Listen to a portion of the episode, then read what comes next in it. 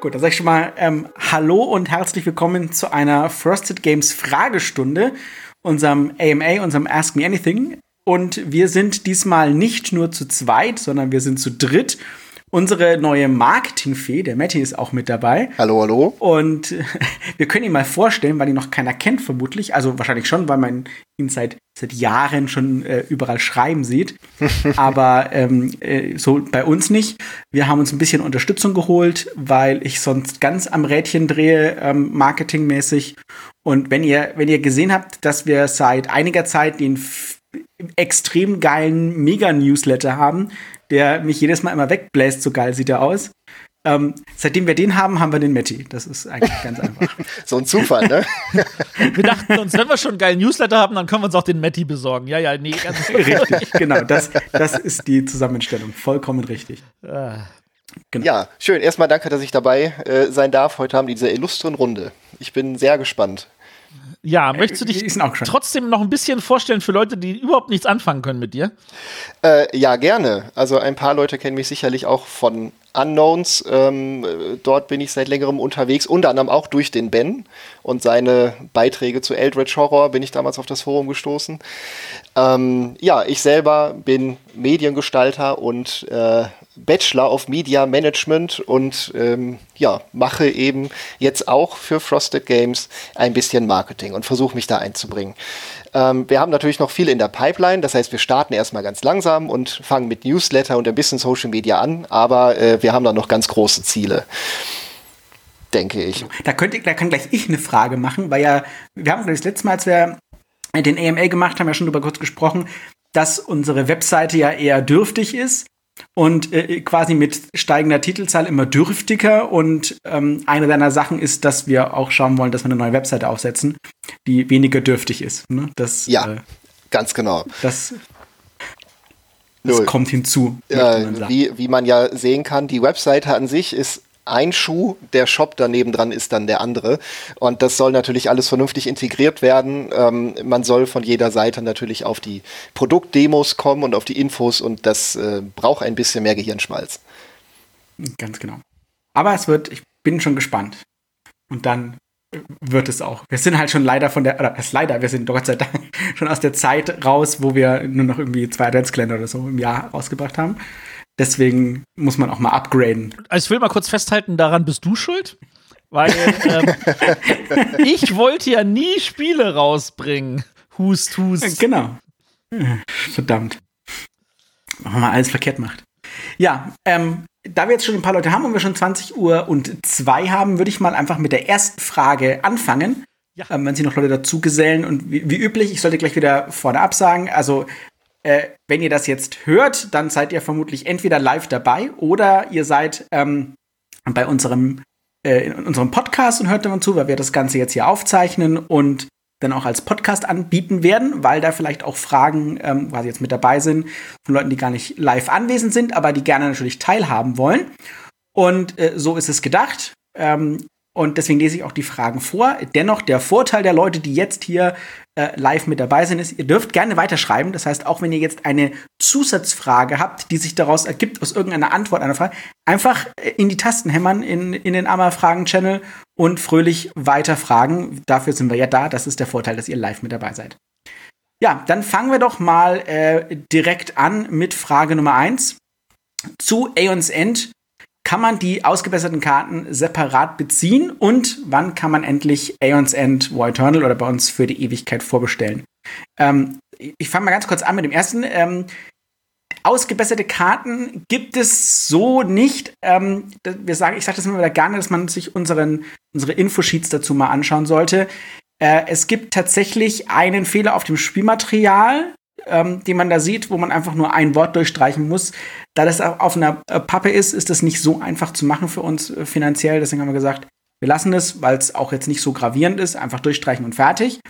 Auf den Karten, die Änderungen, die wir vorgenommen haben, die sind äh, in der Computerspielbranche würde ich sagen, das sind Quality of Life Enhancements. Also die, die sind einfach für zukünftige Genossen, dass es einfach flüssiger geht. Ähm, wenn man quasi sagt, hey, ähm, 90% der Leute verstehen das so oder 80% der verstehen das so und wir wollen aber 90% erreichen oder wir wollen 100% erreichen, Ähm, das sind die Art von Änderungen, die wir hier noch einfließen lassen. Und weil ich mich immer wieder erklären muss, dass das ja andere Verlage auch so machen würden. Ähm, ich bin immer noch der Meinung, ähm, wenn Fehler sind, ja dann, aber dass man so quasi QL-Verbesserungen macht, ähm, finde ich jetzt eher ungewöhnlich. Aber ähm, das soll für uns nur ein, quasi ein Zeichen sein, dass wir eben so viel auf Qualität setzen und das soll jetzt nicht zum Dissen anderer Verlage sein. Das ist nicht die Intention tatsächlich. Ähm, ich kann ja auch noch und, dazu packen, bevor, ja. wir, bevor du jetzt noch einen ganzen Meter ausholst. Die Problematik ist, ähm, wir sind froh, dass wir ein paar Druckslots uns schon für dieses Jahr gesichert haben, ähm, dass wir überhaupt die reguläre Produktion rankriegen. Da irgendwelche Ersatzkarten noch irgendwo in den Produktionslot reinzukriegen, würde ich sagen, das kann locker Dezember werden. Und das ist einfach ein Vorlauf, wo wir dann sagen so, puh, und dann wissen wir nicht und wie viel brauchen wir denn? Und das sind alles ganz, ganz viele Fragezeichen, äh, auch finanzieller Seite, dass wir uns gesagt haben, ja, dieses eine Tableau ist falsch und äh, wie wir inzwischen wissen, ist auch leider eine Karte aus einer der beiden Erweiterungen falsch. Ähm, aber da müsst ihr einfach mal äh, kurz das Errata dazu nehmen. Wir, wir haben ja so ein kleines Dokument auf unserer Webseite. Das ist wirklich klein und ähm, das ist in die beiden Fällen jetzt kein, sage ich jetzt mal, äh, Brecher, das, was die Karten so viel schlechter macht. Nee, genau. Das ist das, das wäre uns jetzt wichtig gewesen. Es ist sowas ist immer ärgerlich. Sowas ist für mich immer ungefähr zehnmal so ärgerlich. Da Matthias kann aber sagen, wie mich das immer physisch quasi äh, quält. Moment mal, mich ähm, quält es, weil ich muss dich wieder aufbauen. in, in, der Tat. Ähm, aber äh, ja, wenn es was Schlimmes wäre, würden wir tatsächlich immer sagen, auf geht's. Ähm, wobei da der war auf einer Karte der Erweiterung bin mir tatsächlich am überlegen. Weißt du was, was ich nicht weiß? Ich sehe gerade nur. Ja, ja, das ist. Das, da hat das uns jemand auf, oder auf Twitter mal einen Hinweis gegeben, hat es nochmal per E-Mail geschickt. Auf, da ist derselbe Fehler drauf wie auf dem Tableau. Ah, okay, verstehe, alles klar. Gut. Hervorragend. Nee, nicht, nicht hervorragend, aber es ist halt so. Nein, also gut, nein, nein, ich habe mich wieder daran erinnert. Äh, ich ich habe jetzt gerade die, die FAQ nicht, nicht, nicht im Kopf. Genau. Wann kann man endlich äh, äh, Aeons End vorbestellen? Das ist eine ganz einfache Frage. Wir haben noch kein festes Datum. Alles, was wir sagen wollen, wir wollen das Cover fertig haben, damit das Ganze nicht so, ne, dass man auch ein bisschen was angucken kann und nicht die Katze im Sack kaufen muss. Und äh, das braucht einfach noch ein bisschen. Ich schätze, keine Ahnung. Ähm, du, du weißt wahrscheinlich besser. Ähm, wann sitzt Clemens am Cover? Ich hatte ihm am Wochenende wieder genervt und er muss mal gucken, weil es Clemens macht ja nicht nur Sachen für uns, sondern auch für viele andere Verlage aber er hat es auf seiner To-Do etwas nach oben geschoben und die Hoffnung ist jetzt Anfang Februar. Alles klar. Na dann ähm, wissen wir Bescheid, Anfang Februar, also das ist nur noch ein paar, ein paar wenige Tage. Sagen wir mal sagen. so, wenn die Vorbestellung losgeht, das wäre, ich glaube nicht, dass das irgendjemand verpasst.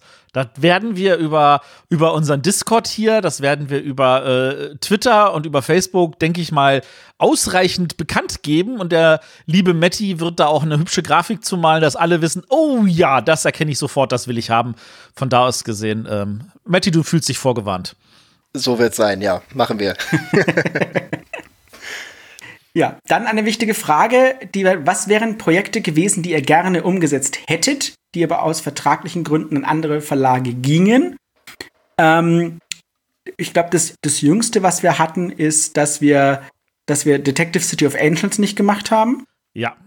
Das war, ähm, das war etwas, wo wir ähm, abgefragt hatten ähm, und wo wir das Problem hatten, dass wir halt das Ganze nicht in dieser schönen großen Schachtel gemacht hätten, sondern das in zwei Schachteln drunter gebrochen hätten. Und wir waren nicht der Einzige, der daran interessiert war, das in zwei Schachteln zu brechen. Und deswegen hat da war, wenn Rider Games sagt, okay, dann lass uns das doch mal machen, wenn da mehrere Verlage das gerne so hätten. Aber dann kam Pegasus und hat gesagt, aber wir würden das in der großen Schachtel machen. Und ähm, wir reden hier halt von einem irrsinnigen Umfang vom Inhalt her. Und ähm, also wir sind jetzt nicht böse, wir verstehen das und wir finden das super für die ganzen Leute, die interessiert sind. Ähm, dann haben wir es halt nicht gemacht. Richtig. Ich bin auch gespannt tatsächlich. Äh, Sie haben ja ähm, auch eine, eine Vertonung mit eingesprochen.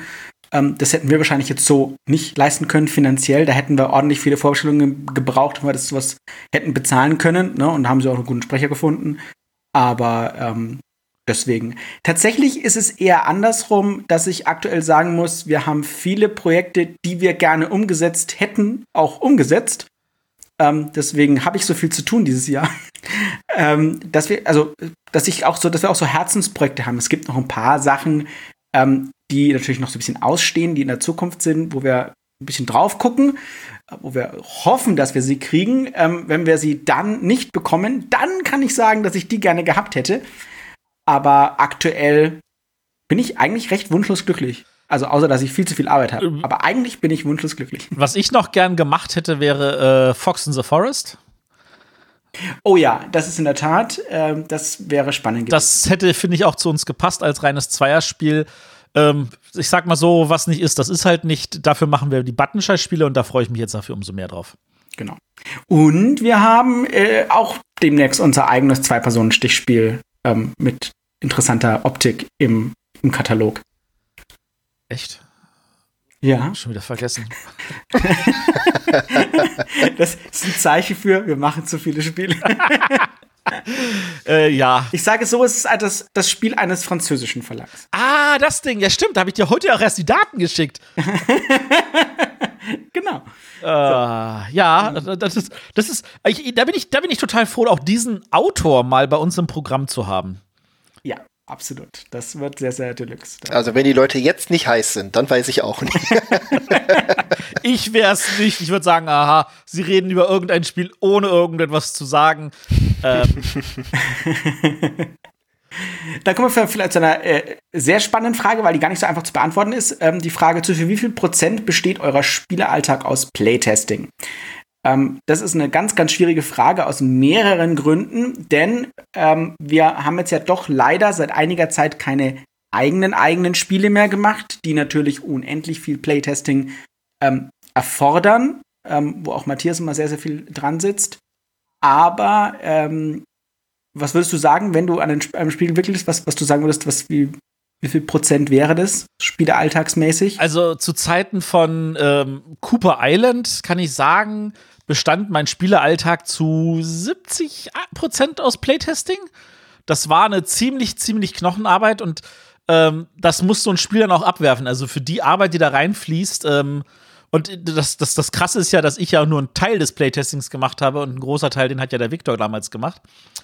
Von da aus gesehen, äh, das ist auch etwas, da muss man sich überlegen, will man das machen und wenn man das machen will, in welcher Form.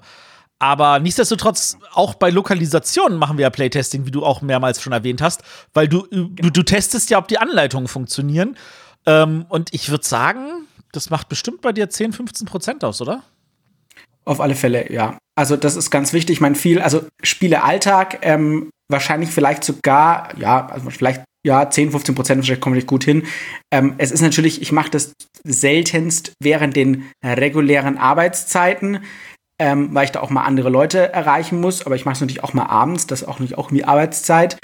Aber ich muss natürlich viele Spiele testen. Ich möchte die Spiele, die wir alle umsetzen, auch alle gespielt haben. Das ist nicht nur wichtig wegen der Anleitung, also nicht nur um zu wissen, funktionieren gewisse Sachen, sondern auch um rauszufinden, also um, ich sag mal so, um rauszufinden, was man an einer Anleitung besser machen muss, äh, was bei Kartentexten besser gemacht werden muss, das da hilft, wie schon beim ursprünglichen ähm, ja, redaktionellen Betreuen des Spiels, äh, nur Playtesting. Und so muss ich die Spiele auch spielen. Und so habe ich auch ähm, jetzt viel, wenn wir mit den Sprolopolis spielen, äh, Sprolopolis habe ich viel gespielt, ähm, Liberation, also alle diese Sachen, die wirklich Texte haben müssen, die sitzen, das muss ich spielen. Ähm, Clash of Cultures habe ich ja äh, zu meinem Lebtag viel gespielt, deswegen weiß ich schon, auf was ich da alles achten muss. Ähm, und ja, das ist also nicht so simpel. Auch Kemet wieder gespielt, bevor, bevor wir es redaktionell angegangen sind. Das muss einfach sein. Es gibt die, es sind die kleinen Formulierungen, die wichtig sind und die kann ich dir nicht aus dem, das kann man sich gefühlt nicht aus dem, aus dem, äh, aus der Nase ziehen. Ich kann da nur das nehmen, was ich lese und das, was ich lese, also auch im englischen Original, das muss nicht A richtig sein und B muss es nicht das Beste sein. Und deswegen spielen, spielen, spielen, sonst findest du es nicht raus. Also ich, ich sag mal so, das, das, ist eine Sache, die ich auch schon früh festgestellt habe, als ich ähm, vor boah, inzwischen auch schon fast vier Jahren ähm, 13 Tage gemacht habe.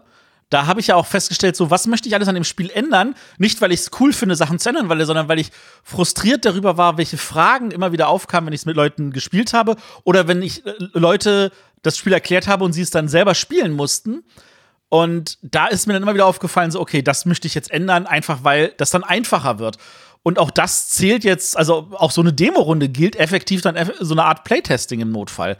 Gerade wenn das Spiel erst noch rauskommt. Und ich erinnere mich ja bei den Buttonschei-Spielen, wie wir uns da über eine Formulierung auf einer Karte gestritten haben. Gestritten ist das natürlich ein bisschen Absolut. übertrieben. Und dann packen wir das auf Twitter okay. und dann kommen da Antworten, die uns beide rot werden lassen, weil wir sagen, okay, ich schmeiß meine in die Tonne, du schmeißt deine in die Tonne, wir gehen dann noch mal von vorne ran wir haben da anscheinend, und das, das sind halt, das ist Sachen, die, das kannst du nicht einfach wissen, das musst du testen. Genau. Und deswegen finde ich es auch ganz wichtig und deswegen machen wir diese Teile. Das gehört quasi bei uns zum äh, Quality Assurance Prozess dazu. Ähm, um sicherzustellen, dass die Spiele die Qualität haben, die wir haben wollen, müssen wir halt Feedback einholen, das muss gespielt werden. Wenn wir selber spielen, wir müssen äh, gucken, wie reagieren da andere drauf. Das kann man nicht anders machen. Und ähm, es ist gut, dass wir uns trotzdem noch die Zeit nehmen können, auch wenn wir so viele Spiele, wie wir aktuell ähm, machen, machen. Das muss, die Zeit muss da sein, alles andere ist eben, sonst würde die Qualität nachlassen. Deswegen ist es das Wichtige. Also können wir da garantieren, dass es das Beste aller Besten ist? Leider nicht, weil die, die Zeit von Ben ist leider endlich. Also meine ist ja unwichtig, aber die von Ben ist endlich. Und äh, deswegen gibt es irgendwann den Punkt, wo ich sage, Ben, äh, wir müssen halt auch an der Stelle mit 99 Prozent leben und können keine auf, nicht auf 100 gehen, weil das Projekt irgendwann mal vom Tisch muss. Klar. Gut. Ist das schon mal vorgekommen? Hast du das Gefühl, ich, ich, zögere es zu lange hinaus? Und sag nicht Down of the Sets. Verdammt! Aber das, das hat sich echt gelohnt. Also, weil da, da, da geht, da, bei Dawn of the Sets reden wir nicht davon auf 99 oder 100. Da reden wir davon, dass wir von 90 auf 99 gegangen sind. Ja. Und das, das, das war aber auch nur möglich, weil halt nicht so viel auf deinem Schreibtisch ist. Das ist jetzt schwieriger. Ja, neun Monate für ein Spiel ist so gerade aktuell nicht mehr so viel drin. Ja. Schränkt uns aber halt auch ein bisschen ein natürlich in der Auswahl der Spiele. Weil wir sagen, ist es erfüllt diese, also wir haben tatsächlich, kann ich auch schon sagen, wir haben auch schon Spiele abgelehnt, weil uns klar war, so können wir sie nicht veröffentlichen. Das hätte wahrscheinlich, wahrscheinlich vier andere Verlage einfach so rausgebracht und gesagt, was wollt ihr eigentlich? Ähm, da kann man einfach sagen, hat halt einfach dann der Originalverlag, ne, ist halt so, rausgebracht, auch nicht anders. Aber für uns ist es, wir wollen da einfach nicht, wir wollen da nicht Frosted Game Stempel drauf machen und sagen, so ist es. Das, es wird aber wahrscheinlich halt langfristig dazu führen, dass wir weniger Spiele machen werden. Ja, definitiv. Gut. Das, ich glaube, dieses Jahr ist, also 2020, 2021 ist, glaube ich, äh, tatsächlich ein Ausnahmejahr in sehr vieler, also in großer Hinsicht überall. Ja. Lass uns mal zur nächsten Frage kommen, weil wir, sind, ja, wir haben gerade mal drei Fragen bis jetzt beantwortet. Ähm, werdet ihr den Solo-Modus für verrückte Fracht produzieren, wenn der Eng im Englischen fertig ist? Logo. Hallo, wir sind, Sehr gut. wir sind hier natürlich der Verlag, der die Solospieler und die Zwei-Personen-Spieler an allen Stellen unterstützt, wo wir nur können. Ähm, wir werden natürlich auch gucken, dass der äh, im Notfall von uns auch mal getestet wird, bevor er dann als fertig deklariert wird, ähm, dass wir im Notfall da auch noch mal einen Fuß reingekriegt haben. Aber äh, klar, das natürlich werden wir den auch machen. Gar keine Frage. Uh, uh, da fällt mir noch eine Antwort zu einer Frage von weiter oben ein. Oh shit. Äh, Under Falling Skies. Under Falling, wir hatten oh. eine Diskussion über die, wir hatten eine Diskussion aber, über die Solo Print and Playlist. Ja. Ich glaube, da, da, kommt noch eine Frage zum Thema Print and Play Spiele, oder? Mm, ja, die ist im nächsten Absatz drin. Ja. Da ah, ja, ist genau, ja. so, äh, gut, wir machen weiter. Wisst ihr schon was zu neuen Erweiterungen zu Dawn the Sets und wieso hört das beim Director's Cut auf? Geht da nicht noch mehr? Bei Blade Runner ist der Director's Cut ja auch nicht die endgültige Version, das ist es gewesen. Ja, ähm, äh, warum hört es bei Director's Cut auf? Weil das das volle Spiel ist. Die Antwort kann ich ganz einfach geben. Äh, wissen wir schon was zu neuen Erweiterungen? Ähm, ja, äh, es, wir, also wir sitzen ja schon leider länger auf einer nicht fertigen Erweiterung 4 bis 6, die wir machen wollten. Ähm, das hat sich jetzt aber alles immer zigmal verschoben, auch weil unter anderem dann die Grafikerin äh, ein Kind bekommen hatte und dann auch ausgesetzt hat und dann kamen zig Sachen bei uns rein. Wir haben gedacht, na jetzt müssen wir mal gucken. Dann tatsächlich haben die Verkäufe so ein bisschen nachgelassen. Aktuell sind sie wieder sehr hoch und wir drucken auch nach. Nee, aktuell sind sie bei null. Gerade dran. Also, ja, also wir sind bei null, aber sie, also, nein, der, unser, unser Lagerbestand ist bei null. Das ist richtig, ähm, ja. ja. Aber wir haben, wir haben heute wir haben Leute, die schon gesagt haben, Leute, wann kommt's denn wieder? Gerade auch die Erweiterungen sind nachgefragt. Wir, wir drucken auf jeden Fall noch Gesetz gerade nach. Und wenn die neuen Erweiterungen kommen, werden wir das auch in ausreichender Menge drucken. Genau. Auf alle Fälle, da kann man sich sicher sein. Genau. Habt ihr schon mal drüber nachgedacht, PNP-Solo-Spieler aus dem BGG-Contest zu verlegen? Ähm, genau, da fangen wir einfach mal an. Ja, haben wir. Ähm, es hatte sich, wie gesagt, so ergeben, ich bin ja einer, der stöbert sehr viel in der Gegend rum. Und ähm, auf den, in, in diesen Solo-PNP-Dingern äh, bin ich auch schon seit, seit, ich möchte mal sagen, seit Pegasus-Zeiten immer wieder unterwegs, weil ich da ähm, tatsächlich viel Potenzial sehe. Und ich habe das Gefühl, dass jetzt erst in den letzten zwei, drei Jahren äh, sich da auch Leute draufstürzen. Irgendwie alle gefühlt nur nicht wir, aber klar, wir haben natürlich auch so viel zu tun. Ähm, gibt zum Beispiel, ich vergesse immer wieder den Namen dieses einen tollen Spiels, irgendwas Machine. Okay. Äh, Egal. Ähm, ist natürlich immer eine Frage, wie verlegt man sowas? Das ist jetzt zum Beispiel einfach nur so ein, so ein Auffaltbuch mit, mit Abreißzettel und man hat quasi ein Würfelspiel, wo man ein bisschen Abenteuer macht. Ähm, fand ich immer absolut fantastisch. Die Frage ist, wie setzt man sowas um? Muss man sowas in den Buchhandel machen? Ähm, sowas wie jetzt tatsächlich Under Falling Sky ist natürlich eher ein klassisches ähm, Brettspiel, deswegen ist das ein bisschen einfacher. Ähm, wir wollten das machen. Ich habe tatsächlich noch zum, zum Matthias gesagt, schau dir das mal an, lass uns das mal spielen. Ähm, und dann. Und meine, kam meine Antwort war: Ja, habe ich schon versucht, sind wir schon gescheitert, liegt nämlich bei CGE. Genau. Und das, das ist eben genau das, was, äh, also, wo man sagen könnte, das hätten wir natürlich noch gerne gehabt. Andererseits muss man sagen, wir sind kein, wir sind nicht Jack Games. Das heißt, wir hätten wahrscheinlich keine solche, ne? Bei uns hätte das nicht Quanji Moria ähm, illustriert und wir hätten keine Plastikschiffchen und so, ne? Vor allem hätten wir ähm, nicht den gesamten Story-Modus und so. Also Czech Games hat da noch mal richtig, richtig, richtig, richtig viel Arbeit reingetan. Das hätten wir wahrscheinlich nicht leisten können. Äh, von da aus gesehen freue ich mich umso mehr, dass das Spiel so gut geworden ist. Aber ja, wir haben regelmäßig, und ich kenne einige Redakteure, die da einen Blick drauf haben, die aber dann immer wieder zurückschrecken, weil dann da zum Teil noch sehr viel Arbeit reinstecken muss. Ähm, ich, ich nenne mal ein anderes Spiel, das ist jetzt nicht aus der PNP-Solo-Ecke, aber äh, das ist auch im, im neuen Card-Contest, weil äh, der ähm, das Under Falling Skies war ja auch äh, ein Spiel aus neuen neuen Karten. Ähm, da hatte ich äh, das Spiel ähm, Coined Tribes. Das ist ein vollständiges Coin-Spiel, das aber äh, wirklich auf neun Karten war. Davon waren vier Karten das Spielbrett. Und äh, das war sehr, sehr beeindruckend. Das war super gut gemacht. Und das wollte ich dann machen. Dann war das aber bei äh, Plastic Soldier in England. Und die haben dann aber irgendwann festgestellt, so, mh, hm, das ist dann doch zu viel, haben es wieder abgegeben. Dann habe ich mich noch mal drauf gestürzt. Dann war es aber schon in der Hand von GMT. Also von da aus gesehen, ähm, solche guten Spiele, da haben immer irgendwelche Leute die Nase drauf. Manchmal dauert es länger, ähm, aber vertraut mir, da haben wir den Blick und äh, die ganzen äh, Contests auf, auf äh, BGG, die entgehen uns nicht. Ähm, ob wir die Richtigen immer dafür sind, ist die andere Frage. Aber freuen tun sie uns. Also natürlich arbeiten wir auch so ein bisschen darauf hin, ähm, dass wir wieder auch wieder eigene Spiele machen wollen. Aber wie gesagt, das, das, das große Risiko, ähm, das es immer gibt, ist, man muss viel Arbeit reinstecken, während man quasi nichts anderes macht. Das heißt also, wenn wir jetzt so machen hätten würden, also wir könnten sicherlich sowas leisten wie, wie das Check-ins, vielleicht gleich so mit Story-Modus und Zeug, aber dann sitzt man halt an quasi ein Jahr lang an diesem Spiel ähm, und macht halt nichts anderes. Äh, da muss man natürlich den A, den Puffer haben, um das überhaupt tun zu können. Und B, wenn das floppt, war's das. Ja. Äh, müssen wir schon viel Aeons End verkaufen, dass, dass wir das wegstecken können. Ja, also äh, das aber das ist halt was, das ist schwierig, immer diesen, also diese, diese Critical Mass zu erreichen, dass man so umschwenken kann für uns, gerade wenn man eben als äh, mit Lokalisationen auch viel macht. Und äh, aber ich habe da immer Bock drauf. Also ich sitze da, würde gerne mehr in die Richtung machen. Und Matthias sagte mich so, Schuster bleibt bleib bei deinen Leisten, aber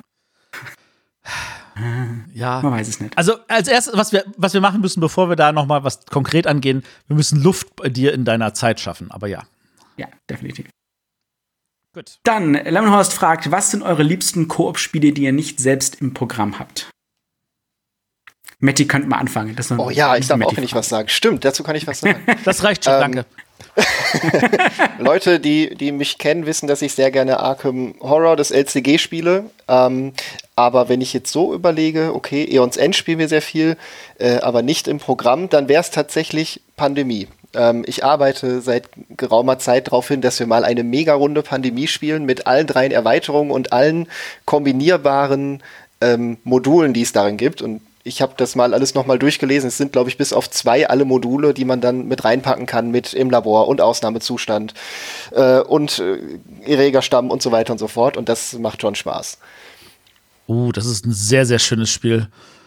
Aber äh, ja, das verstehe ich total. Das ist eine super Wahl. Ja, ähm, bei mir ist immer noch Eldritch Horror übrigens. Das bleibt irgendwie auf der.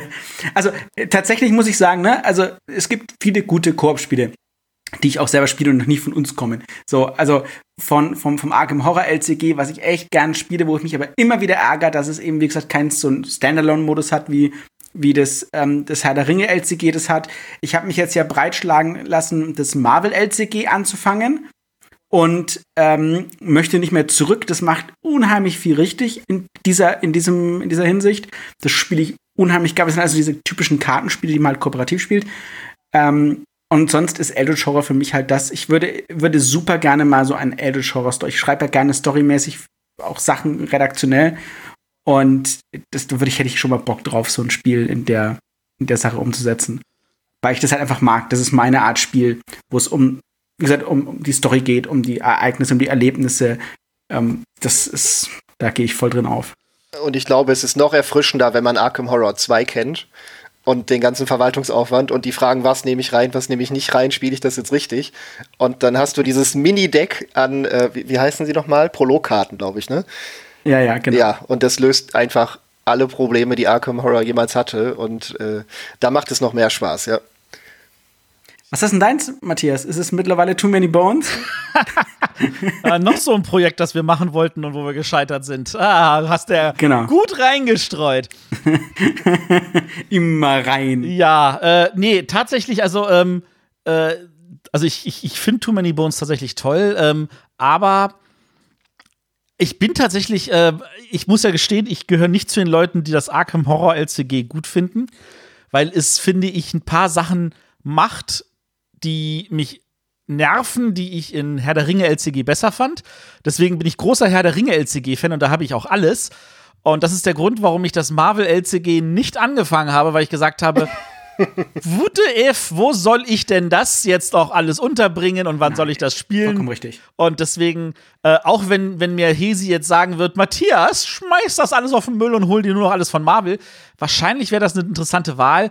Aber das Herr der Ringe kriege ich mit meinen Freunden gespielt, vor allem mit meiner Frau äh, wenn sie die Superhelden-Comics sieht, dann sagt sie so, äh, bleib mir damit weg. Da passt die Ästhetik für sie nicht. Und von da aus gesehen werde ich wohl beim Herr der Ringe LCG bleiben. Aber mein, eigentlich mein liebstes Koop-Spiel ist äh, Spirit Island. Und das ist oh, also, ja, ich meine, sehr gut, sehr gut. Das, das, ist, das kann man zwar auch äh, solo spielen, aber tatsächlich spiele ich das super oft mit meiner Frau oder äh, wenn wir dann mal irgendwie wieder zu dritt sind oder sowas.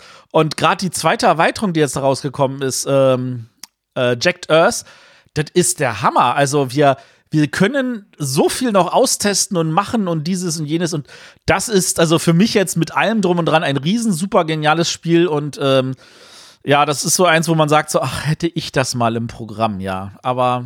Das ist lustig, ne? Wir, wir, wir haben ja einen äh, ziemlich, äh, ziemlich ähnlichen Geschmack, ne, was Spiele anbelangt. Aber manchmal ähm, gehen wir so richtig auseinander und bei Spirit Island ist es ja so eins, ne? Also da kannst du mich ja mit jagen. Ja. Also wenn wir jetzt mal nicht nur aufs Liebste gehen, sondern auch, äh, sagen wir, eine Top 5, dann denke ich, sind wir uns aber einig, dass auf jeden Fall Robinson Crusoe immer noch super geil ist. Ja, auf jeden Fall. Ja. Und das ist auch der Grund, warum wir so total begeistert von Frostpunk sind. Und da, bin ich echt froh, dass mich der Ben dazu überredet hat, zu sagen, lass uns das ins Programm nehmen. Und das ist eine geschickte Überleitung zur nächsten Frage. Korrekt. Äh, zu welche Kriterien haben wir bei der Auswahl der Spiele und Kickstarter, die wir machen? Werden zukünftig öfter Kickstarter von euch mitgemacht, wie jetzt bei Kemet, Frostpunk und Endless Winter. Ähm, die Kriterien, ich sag's, wir sagen es immer wieder gerne, es ist, wir sind, wir haben den absoluten Luxus, dass wir sagen können, weil wir es geil finden. Ähm, viele der Sachen, die wir machen, eigentlich momentan würde ich nur sagen, alle Sachen, die wir machen, ähm, haben es nicht die Entscheidung, können wir das verkaufen, sondern findet einer von uns das richtig, richtig geil. Und ähm, der Matthias als Chef, der hat natürlich den, den, der, das ist der Chefbonus, ne? Äh, ich kann das also grottenschlecht finden und wenn Matthias sagt, das ist richtig, richtig geil, was gemacht. Wenn ich was richtig, richtig geil finde, dann muss ich natürlich ähm, geschickt überzeugen. Ähm, aber das ist bisher unser, unser Kriterium. Ähm, wir müssen, wir sagen, gefällt es uns, ist es gut.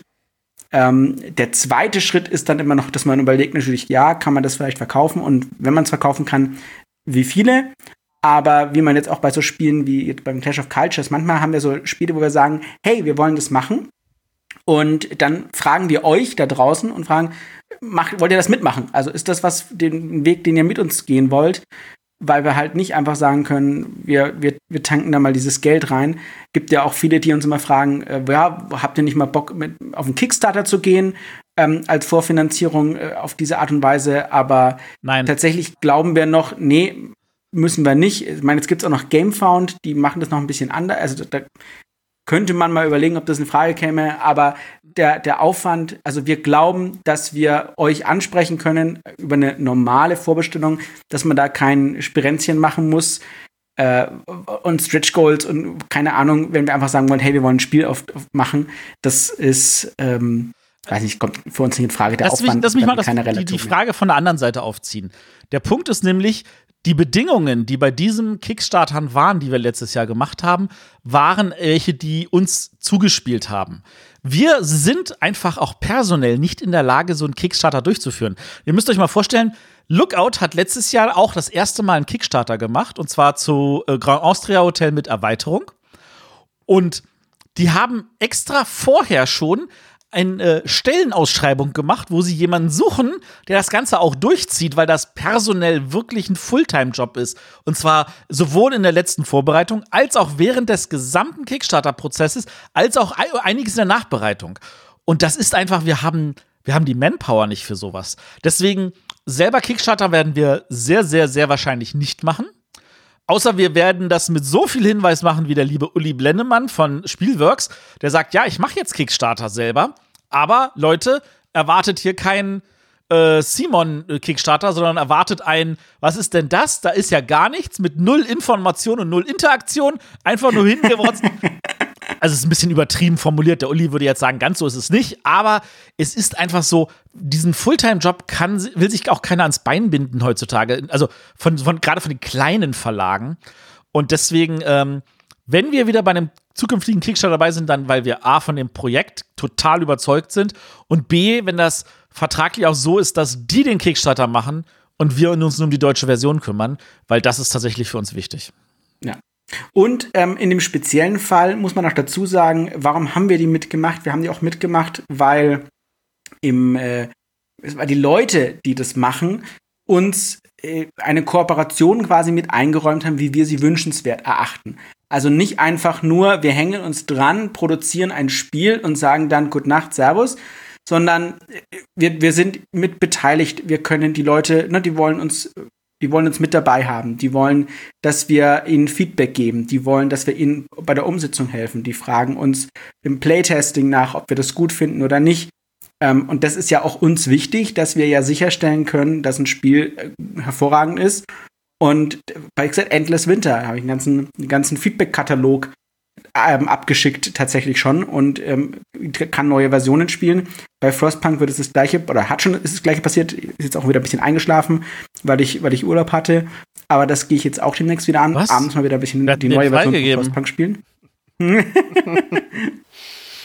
Und bei Kemet haben wir ja auch viel jetzt gemacht und konnten auch die Anleitung umarbeiten. Also die, es ist, es ist diese skurrile Situation, die du eigentlich bei anderen Verlagen nicht findest. Das ist ein Kickstarter für Kemet, aber unsere deutsche Anleitung sieht nicht so aus wie die englische. Ja? Da ist einfach nochmal viel, auch die Schachtel, auch der Schachtelunterboden schaut nicht so aus wie der englische. Weil wir halt wieder so viel Arbeit reingesteckt haben. Und das ist halt eigentlich ungewöhnlich. Und wir suchen uns schon nur Partner raus, bei denen das auch tatsächlich so drin ist. Gut. Kommen wir jetzt zur allerwichtigsten so, jetzt Frage. Ja, die wichtigste Frage. Eis im Becher oder in der Waffel? Matthias. Äh, in der Waffel. Ja, würde ich auch sagen, nur in der Waffel. Becher, bleh. Ich schließe mich an. Also ich mag Verpackung, die man essen kann, das ist super. Und äh, hier im Ruhrpott gibt es Wonder Waffle. Ich weiß nicht, ob ihr das außerhalb des Ruhrpots kennt. Ich glaube, im Münsterland oder so habe ich das auch mal gesehen. Das ja, kann man das, sich vorstellen. wir haben das in Amerika. Mhm. Ja, das ist quasi wie ein Döner für Waffeln. Und mhm. das ist das Größte. Also ich gehe immer, wenn mein Schwager kommt, wir stiefeln da rein, fahren extra nach Dortmund und äh, Waffeln sind das Größte, das auf jeden Fall, ja. Abgesehen auch davon, du hast halt keinen Müll, ja. Richtig. Also kannst alles essen. Um, um, um mal da noch ein kleines bisschen mehr reinzubringen, äh, ich mag tatsächlich Waffeln erst, seitdem der Eishenning bei uns nicht mehr existiert. Also äh, Eishenning war eine der großen äh, Selbstmach-Eisketten hier in Berlin. Also der hatte, glaube ich, am Ende drei oder vier äh, Läden irgendwo in der Stadt verteilt und der hat wirklich das beste Eis gemacht, aber der hat die, das Eis nie in der Waffel verkauft, sondern immer im Becher, weil er hat den Becher bis auf den letzten Millimeter gefüllt da war null Luft drin. Der hat das nicht in, in Kugeln reingetan, sondern der hat so einen so einen Kuchenschaber genommen, hat gesagt, okay, welche Sorte willst du haben? Hat das genommen und hat das dann wirklich komplett reingefüllt und oben abgestrichen und du hattest den gesamten Becher mit Eis. Ich glaube, das ist die, äh, die italienische Variante, ne? Das, das, In Rom ja, ist das, glaube ich, nur so. Ja. Nee, ja. leider, leider, leider nicht mehr. Vielleicht gar das früher noch. Aber, und, und da war, da, der hatte auch grandiose Sorten und ähm, äh, ich habe am liebsten dann Joghurt und äh, Eierlikör genommen und so. Achtung, der Eierlikör-Eis war ohne Alkohol. Ähm, aber das war, das war wirklich ein Traum. Aber seitdem es den nicht mehr gibt, sage ich mir, brauche ich auch keinen Becher und deswegen immer die Waffel. Sehr gut. Ich hoffe, wir haben das jetzt ausreichend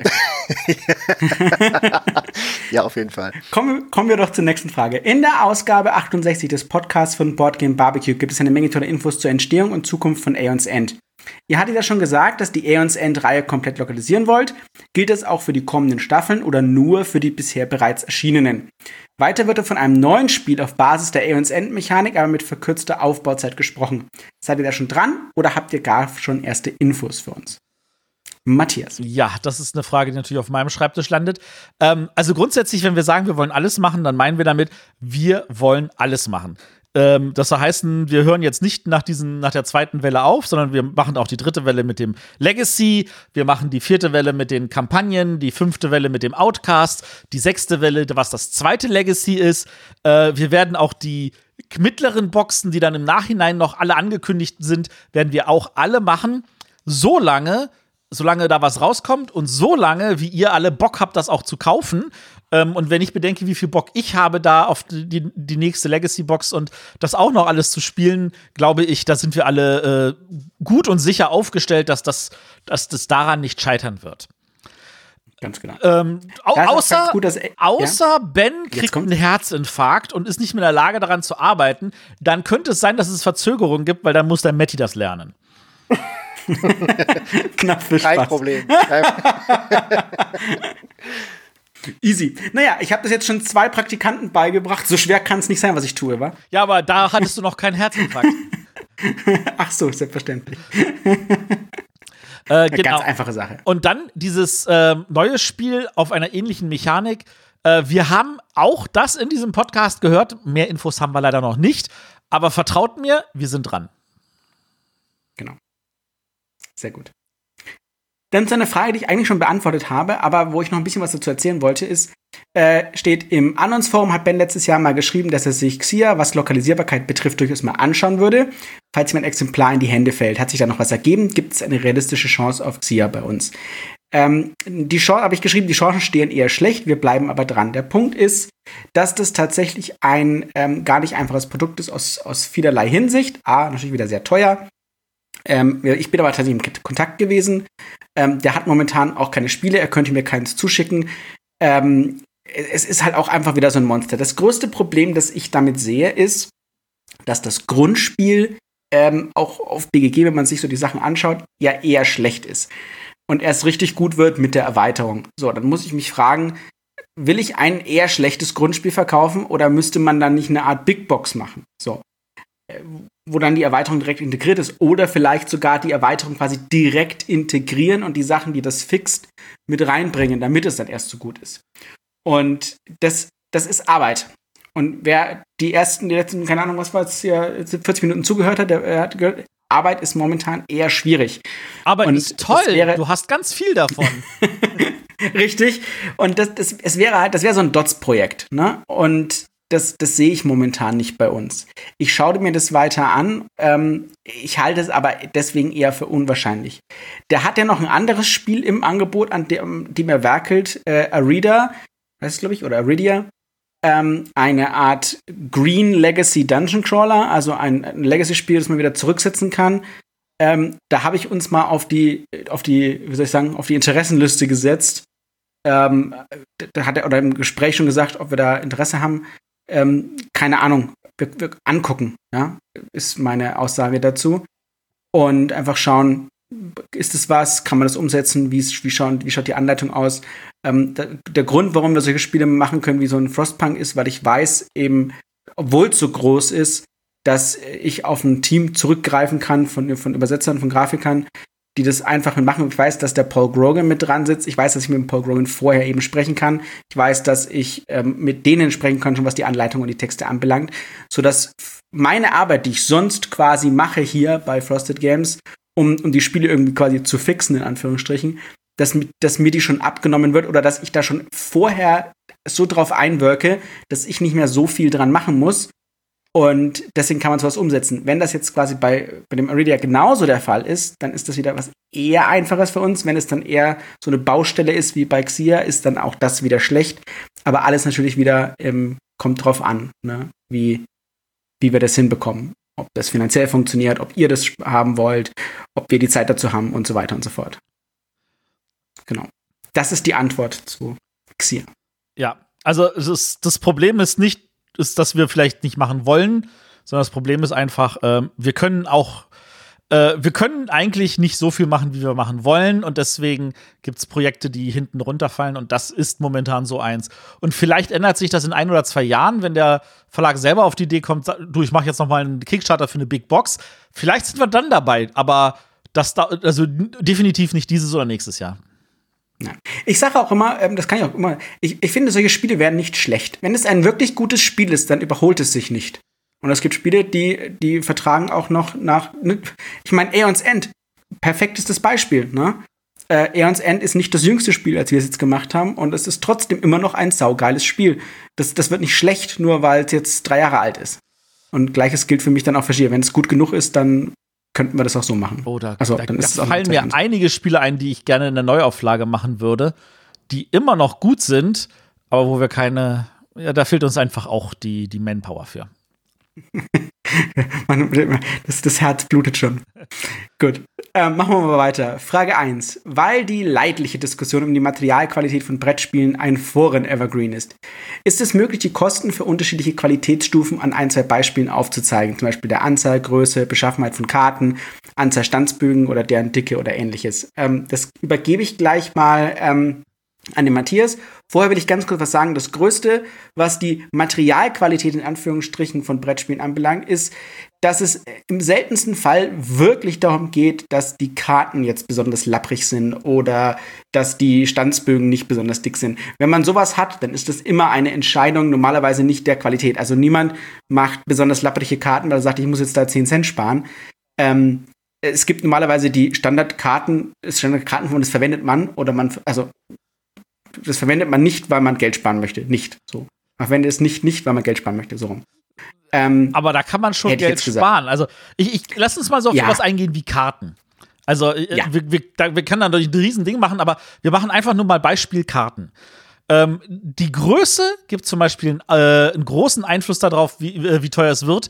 Einfach nur basierend auf der Menge der Karten, die du reintust. Wenn alle Karten auf einen Bogen passen, ist es billiger, als wenn du eine Karte mehr hast und deswegen einen zweiten Bogen anfangen musst.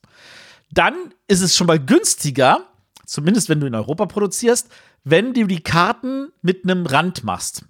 Weil du kannst sie dann wirklich aneinanderlegen und du kannst sie mit einmal schneiden, hast du dann schon die beiden Karten getrennt. Wenn du das so machst, dass die, dass die jetzt mal mit Bleed, also dass die, dass die randlos sind, dann ist es so, dann, dann liegen die Karten zwar nebeneinander, aber da willst du ja nicht, dass auf der Karte irgendwie ein Stück von der anderen Karte zu sehen ist. Und da man das nie exakt treffen kann, weil das nie exakt möglich ist, ähm, heißt es, da muss zweimal geschnitten werden und das kostet extra, du verbrauchst Material und du musst jemanden haben, der das entsprechend auch die Maschine einstellt. Dann. Hast du so eine Vorstellung? Also kannst, also kannst du irgendwas sagen? Also, wie gesagt, ich, ich wollte darauf aus, äh, eigentlich darauf hinaus, dass die, was man als Qualität bei einem Brettspiel, dass man sagt, in, Deutschland, das ist irgendwie, oder deutsches Brettspiel sieht nicht so geil aus wie eins, keine Ahnung, wenn ich jetzt irgendwas habe auf Kickstarter oder so. Äh, ist es normalerweise, dass man halt äh, Material besonders bombastisch umsetzt. Zum Beispiel hätten wir vielleicht jetzt bei Under Falling Skies wirklich Karten verwendet oder hätten man eben, ist man, schwenkt man dann eben um auf, auf dem Stanz, ne, Stanzerblos oder sowas. Ich weiß nicht, ob wir das gemacht hätten. Oder hätten wir gesagt, naja, gerade der Charme ist es doch als Kartenspiel zu machen und dann besonders günstig, ne? Ähm, natürlich ist es pompöser, wenn ich das auf Stanzerblos schön mache. Aber Oder ganz ehrlich, ich glaube, bei, bei Under Falling Skies, auch wenn du da Karten statt Stanzerblos gemacht hättest, das wäre nicht teurer oder billiger gewesen. Es hätte einfach nur anderes Material gemacht. Und ich glaube, das ist, das ist wichtig. Du, Beispiel, musst, ne? du musst das richtige Material zum Spiel finden. Und ich glaube, das hat dem, dem Under Falling Skies hat's gut getan, dass sie von Karten auf Tableaus gegangen sind, weil sie da viel mehr Breite nutzen konnten und dann auch so kleinere Abschnitte mal austauschbar machen konnten, was wahrscheinlich mit Karten schwieriger gewesen wäre. Ähm, naja, Full Bleed oder größer, vielleicht hätte man schon was machen können, aber es wäre halt auch nicht so schön zum Hochheben und so weiter. Genau. Ich mein, aber äh, Plastikschiffe und sowas, ne? Das kostet einfach mehr. Und wir stellen uns natürlich auch die Frage immer, und es kostet halt nicht nur ein bisschen mehr, sondern das macht halt vielleicht, keine Ahnung, drei Euro aus, ja? Oder vier. Aber hast du mal ein Beispiel, was du sagen würdest, wegen Bleed? Weil das ist ja das eine ganz, das ist ja eine, die, die, die typischste, älteste Frage. Was kostet es denn, wenn wir bei Aeons End ähm, Full Bleed-Karten gemacht hätten? Ich glaube, das hatten wir sogar angefragt. Das hatten wir angefragt. Äh, die Grundbox hätte statt 50 Euro 65 gekostet. Und das ist, das ist ein, ein, ein, ein Preisunterschied, der, wo ich sage, so, das ist es mir nicht wert. Das liegt aber natürlich auch daran, dass dort in dem Spiel halt ähm, 330 Karten drin sind. Also, das ist ja auch eine ganze Menge. Ähm, Was macht das dann aus? 4 Euro mehr? 3 Euro mehr insgesamt wahrscheinlich im, Schnitt? Äh, das ist, also du kannst davon ausgehen, dass dich der eine Druckbogen dadurch effektiv äh, 1 Euro mehr kostet und das macht Produktbogen. Also es ist, es ist schwierig, das jetzt so ins Detail zu gehen. Aber einfach nur zu ja, wissen, ja, klar, der UVP wäre einfach mal 25 Prozent oder mehr drüber. Das ist einfach eine ganze Menge. Ähm, es ist auch so, zum Beispiel bei den Karten, das ist auch Sachen, die ich alle geprüft habe und wo ich mich dann bewusst für die eine oder andere entschiede. Ich hätte das, äh, wir hätten das auch hingekriegt, dass man es für unter 50 hätte äh, machen können. Dann wären die Karten zum Beispiel nicht auf äh, Spielkartenkarton, sondern auf Quartettkartenkarton gewesen damit ihr ein Gefühl dafür habt, was heißt Quartettkartenkarton. Ähm, Spielkarten, das ist ja auch das, was immer so im, im, Kickstarter dann so Black Core und was weiß ich nicht alles so ist. Das sind Karten, die kann man dann tatsächlich biegen, die kann man gut mischen, die haben eine bestimmte Eigenart. Und wenn das Quartettkarten sind, dann Wer zu Hause einen Splendor hat, nehmt mal einen Splendor raus und guckt euch mal diese Kartenqualität an. Das ist Quartettkartenkarton. Wenn da irgendwas knickt, dann ist da ein Knick drin und zwar ein ganz widerlicher. Und der kommt schneller rein, als man schön. will. Ähm, weil's, weil für die Kunden natürlich auch mal schwer nachzuvollziehen ist, weil sie sagen, ja, ähm, aber warum müsste das denn so weitergehen? Warum wird das gleich 15 Euro teurer? Wir müssen natürlich auch gucken, dass wir unsere, äh, auf die Marge kommen, nicht einfach nur damit wir sagen, hey, wir wollen mehr Geld verdienen, sondern wir müssen das proportional weitergeben, logischerweise, ähm, weil dann nicht der Handel natürlich auch äh, Geld verdient, selbst auch oder im Direktvertrieb. Ähm, die Frage ist immer natürlich, die, die, was ich sagen, mit dazu kommt, ähm, ist, was, was bedeutet das für den insgesamten Preis des Spiels? Es gibt ja, ich sag mal, die magische Preise, ist, und das ist tatsächlich so. Also ich kann gucken, kostet was 49,99, dann kann ich nicht einfach sagen, oh, es kostet einen Euro mehr, also kostet das Spiel jetzt, keine Ahnung, 52,63 das kann ich nicht machen. Also muss ich dann vielleicht äh, aufrunden muss sagen, das nächste kostet Spiel dann 54,99. Dann kann ich sagen, ist das jetzt, ja, cool, da würden wir jetzt vielleicht mehr verdienen, weil eigentlich müsste es nur 63 kosten.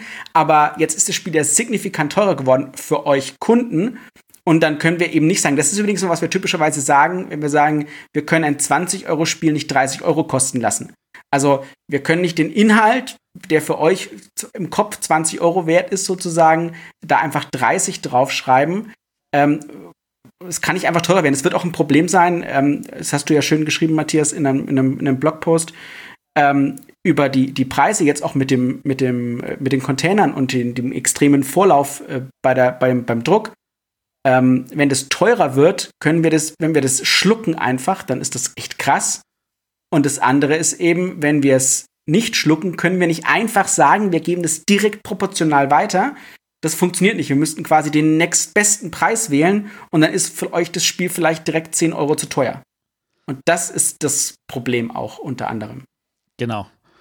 Ähm, weil für den Kunden ist es ja scheißegal, wo das Spiel herkommt, welche Kosten hinten dran hängen. Der sagt nur, ist mir dieses genau. Geld, dieses Spiel wert. Das wird dann immer gerne runter reduziert auf, aber was ist denn da schon drin? Aber ähm, ja. Gut, lass uns mal von Materialqualität weitergehen zur nächsten genau. Frage, weil wir sind ja schon hier ganz schön am, am Reden. Richtig. Äh, apropos Mehrkosten. Ich bin mit den Bigboxen der PC-Spiele groß geworden, die oftmals allerlei unnütze, aber sehr schöne Beigaben hatten. Von Postkarten, Soundtracks bis hin zu Lithografien habe ich schon alles in alten Schachteln gefunden. Nun sind Brettspiele ein Medium, äh, das sich nicht zuletzt durch die Haptik definiert. Wie verrückt, unvernünftig, unwirtschaftlich wäre es denn, diese Tradition außerhalb von Kickstarter aufleben zu lassen und sei es für die Erstauflagen. Also da sage ich gleich mal Erstauflagen. 99% aller Spiele, na gut, das ist ein bisschen übertrieben, aber die meisten Spiele haben nur eine Erstauflage. Und da was dazu zu tun, heißt, dass das Spiel schon wieder teurer ist. So einfach. Genau. Was, ist, was heißt, dass es wahrscheinlich weniger ähm, Geld bringt. Also sowas kann man machen. Ähm, PC-Spiele hatten gerade zu der Zeit, als man das gemacht hat, sehr hohe Auflagen. Äh, ich hatte ja mal einen kleinen Aus, ähm, Ausflug zu Calypso und ähm, es ist tatsächlich, es ist, es ist erstaunlich, aber physische Spiele, also wirklich Spiele in Schachteln, werden heutzutage auch von Computerspielfirmen nur noch in, in äh, homöopathischen Dosen hergestellt. ähm, es ist tatsächlich, nein, es ist wirklich so, man muss nicht glauben, große Blockbuster, AAA-Titel, äh, die physischen werden praktisch kommen, weil man sagt, alles digital. Ähm, und deswegen ist das der Grund, warum das übrigens so nachgelassen hat ähm, mit den Schachteln und so, weil, weil man das natürlich, weil die die gleichen Probleme haben wie wir mit kleinen Auflagen. Das kann man nicht mehr machen an der Stelle und sonst wird es zu teuer. Natürlich gibt es jetzt solche Deluxe-Fassungen bei, auch bei Brettspielen, wo dann eine tolle Figur mit dabei ist und was nicht alles. Ähm, das ist das, was Kickstarter, glaube ich, bei den Leuten im Kopf mittlerweile abgreift. Ähm, für uns, das, wir, wir verkaufen wirklich insgesamt so kleine Stückzahlen wenn wir jetzt 25.000 Spiele drucken würden, dann könnten wir vielleicht auch noch mal 5.000 Deluxe dazu machen quasi, ne? Und da wäre dann vielleicht was drin mit einer Lithografie und eine Postkarte und, und wer, ein Soundtrack äh, oder so. Äh, äh, 25.000? genau, richtig. Also das, das ist halt, ne, wenn das unsere Erstauflage ist, in, dann könnte man vielleicht mal drüber reden, ob sowas dann Sinn macht. Ähm, die Franzosen machen ja sowas ab und an mal, auch mit, mit einem speziellen Cover oder ne, solchen Geschichten. Ähm, aber das, also ich, hier können das nicht leisten. Ich, ich sag also mal so, ich, ich gehöre zu den Leuten, die ähm, die das auch immer schade finden, wenn es irgendwo was exklusiv gibt. Ich hasse es, wenn bei irgendwelchen Kickstartern irgendwelche Kickstarter-exklusiven Sachen sind. Ähm, das wäre etwas, wo ich sagen würde, Leute, ähm, wir machen gerne irgendwie ein Extra, aber das ist etwas, was dann jeder haben kann, der es haben möchte und wir zwingen niemanden, es zu kaufen in der Form einer Deluxe-Version, sondern das gibt es dann extra. Ja. Ich denke, das ist halt auch, äh, vielleicht liegt es auch daran, dass viele Brettspiel, in der Brettspielbranche eher halt auch ähm, umweltbewusst sind und so. Also wir wollen keine Mehrkosten, wir wollen nicht und wir wollen nicht Müll produzieren. Also schon erst recht oh, wir nicht. Deswegen. Oh, oh, doch, wollen wir. du willst Müll produzieren, wenn wir jetzt. Nein, nein, eigentlich nicht. Eigentlich nicht. Deswegen Gut. ist das schon, ja. So, Frage Nummer drei. Ihr dürft einem Autor eurer Wahl ein Brettspiel designen lassen, dessen Thema ihr ebenso frei bestimmen dürft. Das Spiel unterliegt keinerlei Umsatzerwartungen und kann nach der ersten Flagge direkt wieder in den Wupper verschwinden. Welche Wahl trefft ihr? Oh, wer wohnt am nächsten von uns an der Wupper? Matti. Ich, ja. Oh, das ist. Äh, äh, nee, Moment, ich lenke jetzt nicht ab. Geht mal drauf ein. nee, wieso? Du darfst. Leg los. Tja. Ähm, Lieblingsautor? Ich glaube, die Wupper ist in den meisten Stellen gar nicht so tief, dass man so viel drin verschwinden lassen könnte. du musst ähm, nur deinen Lieblingsautor nennen. Dann sage ich tatsächlich Lacerda. Uh. Lacerda mit welchem Thema? Ich meine, der, der deckt ja aktuell fast gefühlt alles ab, also äh, wahrscheinlich kriegst du es demnächst. so. Naja, also, ein, ein wer, Wetter, wer, Wettermaschine als Thema macht, macht alles als Thema. Also da ist nur eine Frage der Zeit, bis, äh, keine Ahnung, ich will sagen, Kloreparateur kommt oder so. Oh, oh, das war ein wichtig, witziger Punkt, wo du das sagst. Also so viele Steampunk-Spiele habe ich jetzt auch noch nicht gefunden. Oh, Steampunk. Das stimmt. Gibt es zu wenig gute, das ist das Problem. Äh, wie hieß das schöne alte Steampunk-Spiel? Dieses, wo man mit den, mit den bronzenen Komponenten, tatsächlich, es kam auch in so einer, in so einer Kindersargbox früher. Äh, von, von, von, von, von, von äh, Proludo? Von Proludo, ja. Das hat doch FFG neu aufgelegt. War das nicht äh, Planet Punk oder so? Ja, aber in, in, in, in äh, hieß es Planet Steam? Planet Steam, genau. Ich meine, das war natürlich doof auf, aber das war, das war's, ne? Das hatte schon. Das war ein gutes Spiel. Es war halt eine große Schachtel, ja. okay. Da redet, da redet einer in unserem Spielekreis immer wieder ähm, quasi äh, herzzerreißend davon, wie toll dieses Spiel war. Äh, dann lass mich mal die Frage äh, schnell beantworten. Also ich hätte gerne, weil ich das A unterrepräsentiert und B auch in, in guter Qualität oder so wie ich mir das vorstelle, unterrepräsentiert finde. Ich hätte gerne ein Dinosaurier-Spiel von Vital Lacerda. Ein Dinosaurier-Euro-Expertenspiel von Vital Lacerda. Ist Dinosaurier wieder so in, also ich meine, ja, Dinosaurier-Spiele oder hat das einfach nie aufgehört? Gehen Dinosaurier einfach immer? Also Dinosaurier gehen immer, aber ich kenne, also ich habe jetzt noch nicht das Dinosaurier-Spiel gefunden, wo ich sage, geil, das stellst du dir ins Regal ich hätte gerne mal ein vernünftiges Spiel, so wie, wie, so wie High Frontier, das tatsächlich irgendwie so ähm, Logistik und Produktion im, im Sonnensystem darstellt.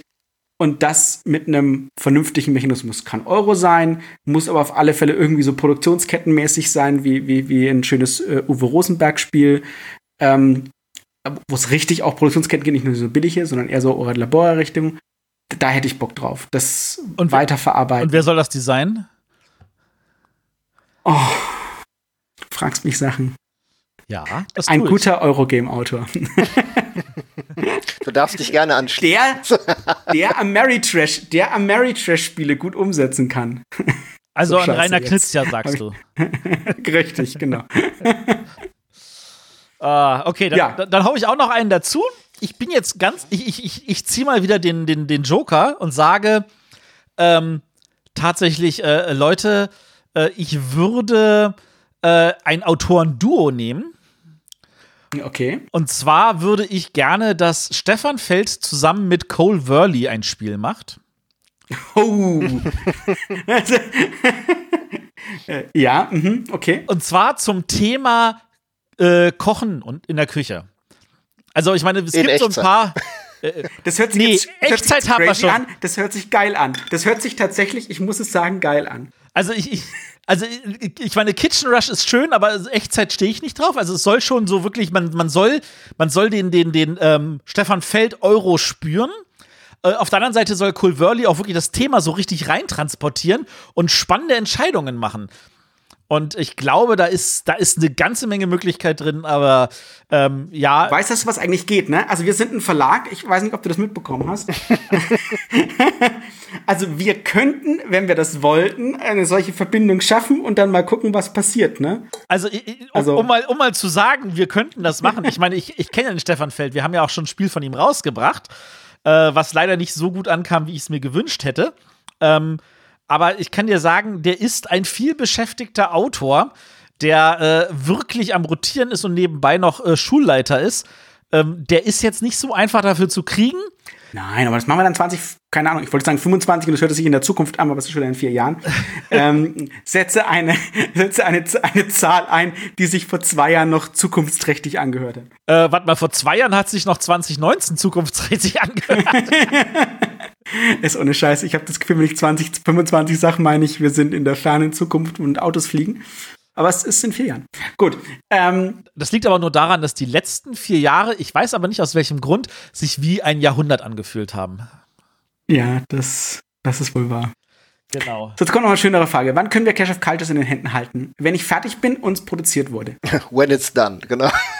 it's done, when it's done. Ähm, also ich sag mal so, das Update, das ich habe, ist, ähm, wenn wir die Daten tatsächlich abgeben, dann äh, also wir werden äh, die jetzt nicht noch diese Woche abgeben, sondern weil da ist jetzt der Chinese New Year, der im Februar ist.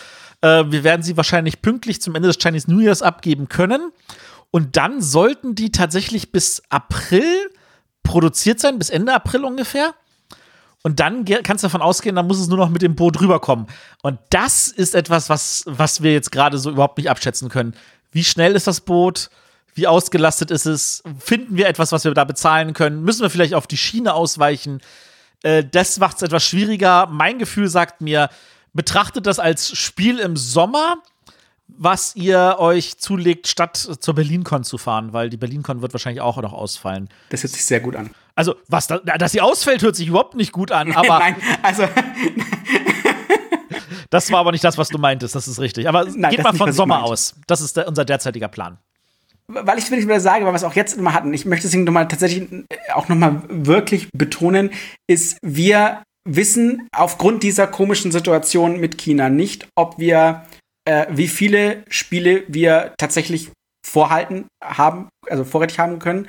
Ähm, wenn ihr eins haben wollt, bestellt es. Bestellt es vor, sodass wir jetzt noch anpassen können, äh, wie viele Spiele wir ordern.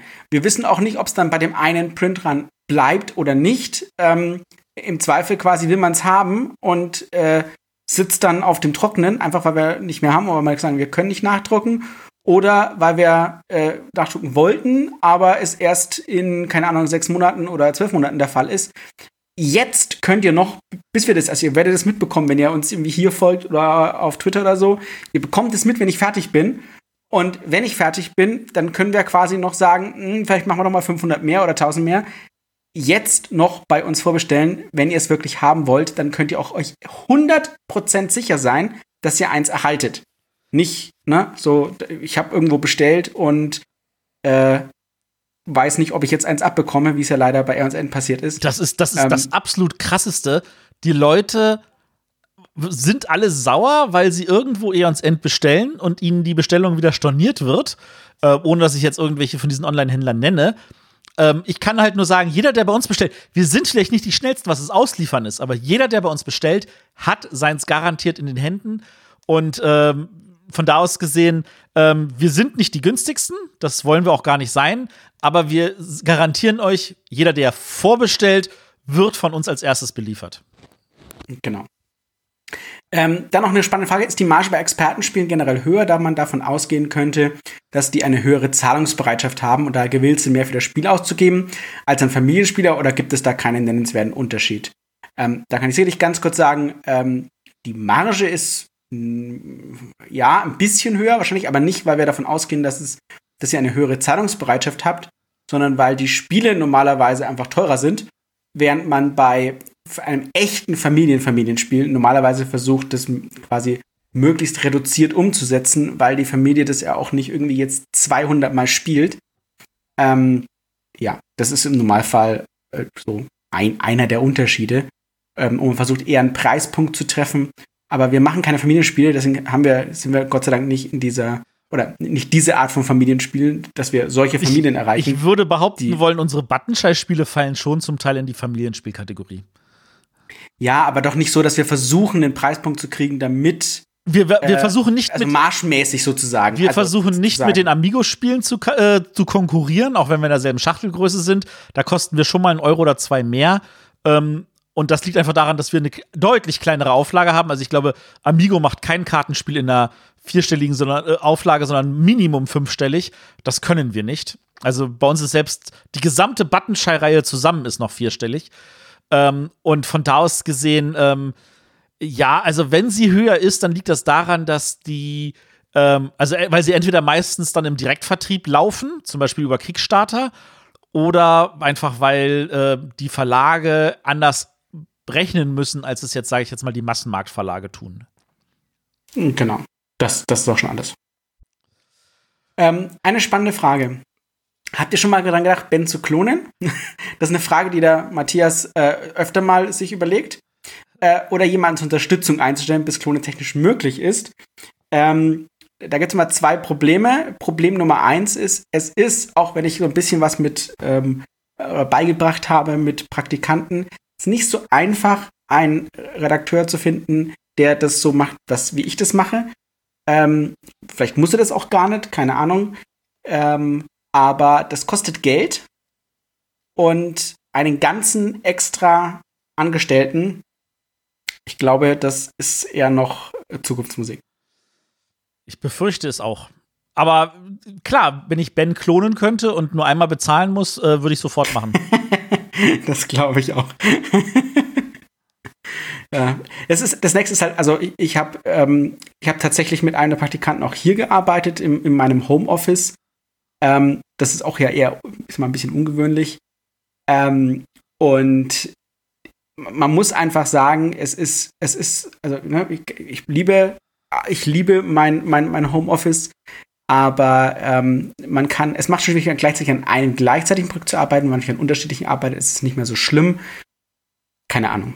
Aber das ist tatsächlich leider Zukunftsmusik. Äh, das müssen wir schauen. Bis dahin müssen wir quasi den, wie bei siderische Konfluenz, den Input und den Output optimieren. Ähm, warte mal, du bist im Homeoffice? Habe ich das überhaupt erlaubt? Habe ich dir das genehmigt, dass du ins Homeoffice gehst? Verrückt, ich glaube, ne? mittlerweile musst du doch sogar einen Grund einreichen, warum es nicht geht, oder? War das nicht so?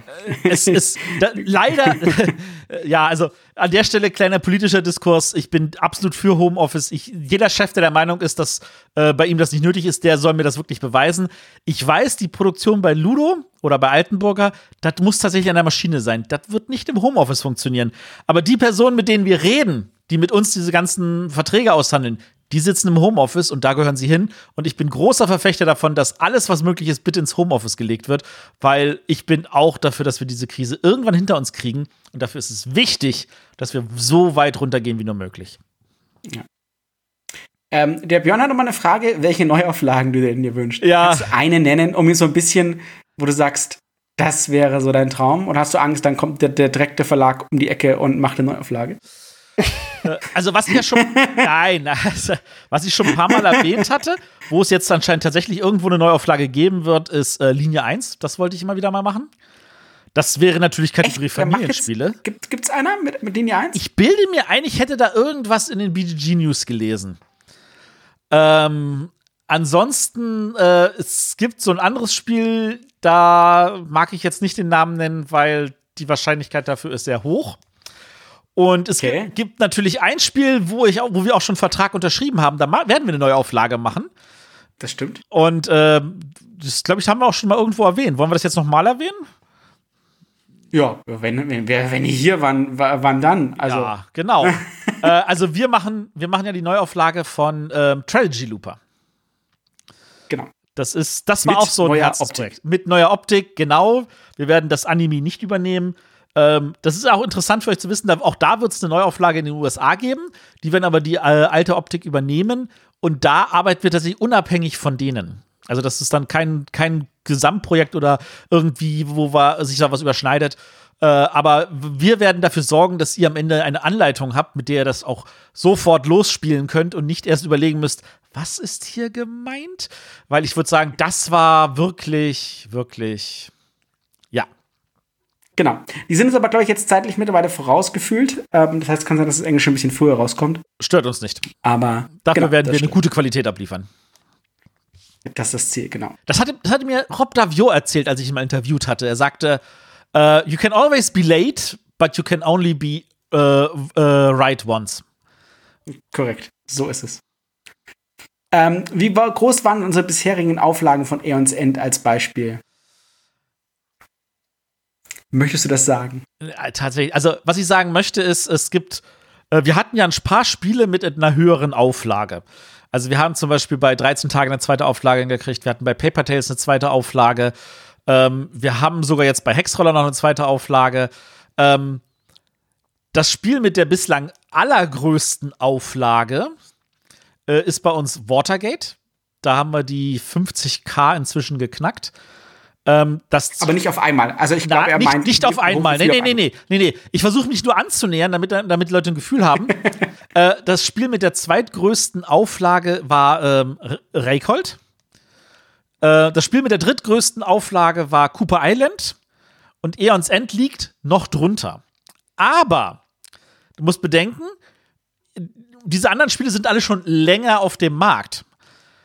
Bei Eons End wir hatten noch kein Spiel, das sich so schnell verkauft hätte. Ich glaube, wenn wir bei Eons End äh, im ersten Schritt 25.000 gedruckt hätten, ähm, dann wäre davon wahrscheinlich schon die Hälfte weg oder so. Also ich glaube, 10.000, 12.000 oder sowas hätten wir sofort verkaufen können, aber das hätten wir nicht finanzieren können. Das ist das große Problem.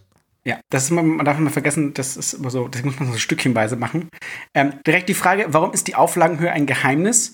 In der Tat habe ich mich mit Matthias schon also ich habe mich schon öfters mal in die Nesseln gesetzt, weil ich so Sachen sage, die der Matthias aus, ich sag mal, Traditions, äh, ist Tradition, ist es, ist es also macht man daraus ein Firmengeheimnis? Kannst, willst du was dazu sagen? Man macht, man macht, man macht tatsächlich nicht immer ein Geheimnis draus. Also ich meine, es ist ja auch so, dass Verlage damit werben, wenn sie bestimmte Keyzahlen überspringen. Ich erinnere mich, als Cosmos das erste Mal gesagt hat, hey, eine Million Mal weltweit ist äh, Katan verkauft worden und so. Und Carcassonne hat ja auch mehrere Millionen schon verkauft. Das ist natürlich etwas, womit man werben kann, weil das eine ganze Menge wert ist. Ähm, das Problem mit der Auflagenhöhe ist tatsächlich weniger die Geheimniskrämerei, sondern die, äh, die Tatsache, dass man mit Zahlen um sich wirft, mit denen Leute wenig anfangen können. Hm, das stimmt allerdings. Und ähm, an der Stelle, ich, ich, ich meine, ich kann sagen, also äh, Eons End, die erste Auflage, ich schmeiß das jetzt einfach mal in den Raum. Einfach damit ihr ein Gefühl dafür habt. Als ich den Vertrag unterschrieben habe, musste ich entscheiden, wie viel will ich in der ersten Auflage machen. Und ich hatte lange Diskussionen, kann ich es mir leisten, 3000 zu machen oder mache ich nur 2000? Und das war so lange die Diskussion, bis ich irgendwann gesagt habe, okay, ich mache nur 2000. Und wo dann, dann, äh, dann Pegasus gesagt hat, ja, wir würden aber gerne 3000 bestellen für die erste Auflage. Wo ich sagte, dann mache ich halt 3000. und dann hat es kurz gemacht und dann habe ich eine deutlich größere Menge nachbestellt, die, der, die das Land bis jetzt einfach auch nur aufgesaugt hat. Das ist natürlich genau. Cosmos hat äh, Exit allein in 2020 1,5 Millionen Mal verkauft. Das, das, das muss einem mal bewusst sein. Die, die richtig großen Gewinner dieser ganzen Krise sind diese großen Verlage mit gut gehenden Titeln. Ein, ein, ein Kosmos, der kann mal 1,5 Millionen Exits verkaufen. Kann, unser Eons End ist tatsächlich eine Woche später vom Band gelaufen, weil Asmodee mal kurz eine Auflage von 100.000 Spielen dazwischen geschoben hat. Das sind, das sind Verlage, die laufen auf einem ganz anderen Niveau. Und da, deswegen bringen Zahlen so wenig, weil man kann sich da schlecht miteinander vergleichen. Ja, Asmodee verkauft 100.000 Spiele. Die sind groß, die haben Kontakte zu allen Läden. Wir sind ein kleiner 1, 2, 3 Mann, also eigentlich 2,5 Mann äh, Verlag, weil ich zähle mich jetzt mal nur halb. Und da ist, da ist einfach, da ist eine Zahl wie 3000, ist das schon eine Riesenmenge. Aber an sich, wie gesagt, über, über Auflagenzahlen bringt nicht so viel. Also deswegen, das, das, das ist nicht zielführend. Zielführend und was wir viel wichtiger finden, ist zu sagen, und wir finden unsere Spiele geil und wir finden sie geil, weil dieses und wir würden uns freuen, wenn ihr das auch geil findet. Richtig. Das ist, also, äh, es ist schon, ich meine, das, das ist wirklich fantastisch, aber man muss mal sagen, hat, ist, hat, hat sich 1,5 Millionen verkauft, weil es so gut ist oder weil sie halt überall sind. Ne? Ähm, natürlich im besten Fall ist es beides der Fall. Aber wir könnten, so wie wir jetzt aufgestellt niemals eins, wir könnten nicht mal 50.000 Spiele verkaufen, so wie wir jetzt dastehen. Wir müssen gucken, dass wir 1000 loskriegen. Ne? Und das liegt daran, weil wir halt begrenzte Vertriebswege haben. Und ähm, einer unserer Vertriebswege ist, ähm, dass ihr Interesse habt, äh, ja, an, daran teilzuhaben und bei uns zu bestellen. Ähm, wir sind auch im Handel, wir werden das mit den Buttonschei-Spielen so machen. Wir haben so eine, so eine Mini-Fachhandelsaktion, könnte man fast schon sagen.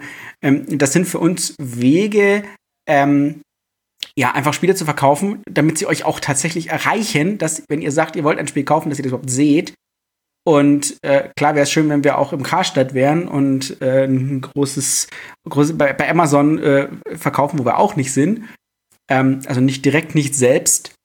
Äh, das sind halt lauter so Sachen, ähm, ja. Es ist nicht einfach. Die große Kunst ist es nicht nur geile Spiele zu haben, sondern dass die Leute sie auch sehen.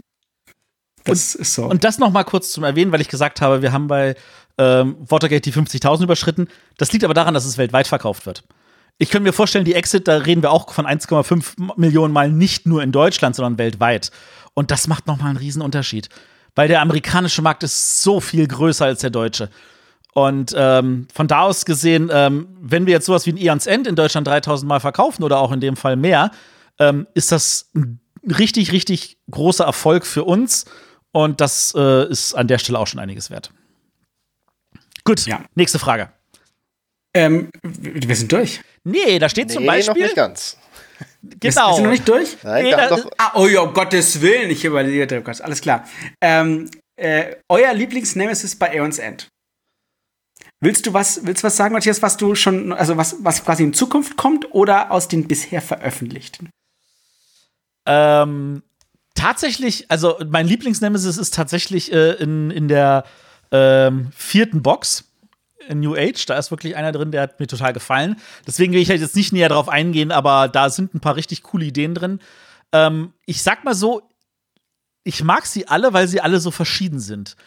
Aber es gibt einen, den mag ich nicht. Jetzt kommt's. Und zwar der, der dein Deck mischt. ja, das ist, äh, das ist eklig. Das macht er gut. Genau, genau. Das ist der, den ich nicht mag und alle anderen finde ich cooler und deswegen sind alle anderen meine Lieblingsnemesis. Ich mag, also äh, persönlich, also jetzt direkt, ich mag den, den meinen dreifach toten Propheten, der jetzt dann in, für die Ewigkeit kommt. Äh, hauptsächlich deswegen, weil ich ihn bis heute nicht geschlagen habe und äh, wirklich nicht, nicht weil ich es nicht versucht hätte. Ähm, wir haben das in, ich weiß nicht wie vielen Kombinationen. Ich habe ihn einfach noch nicht besiegt. Ist einfach Fakt.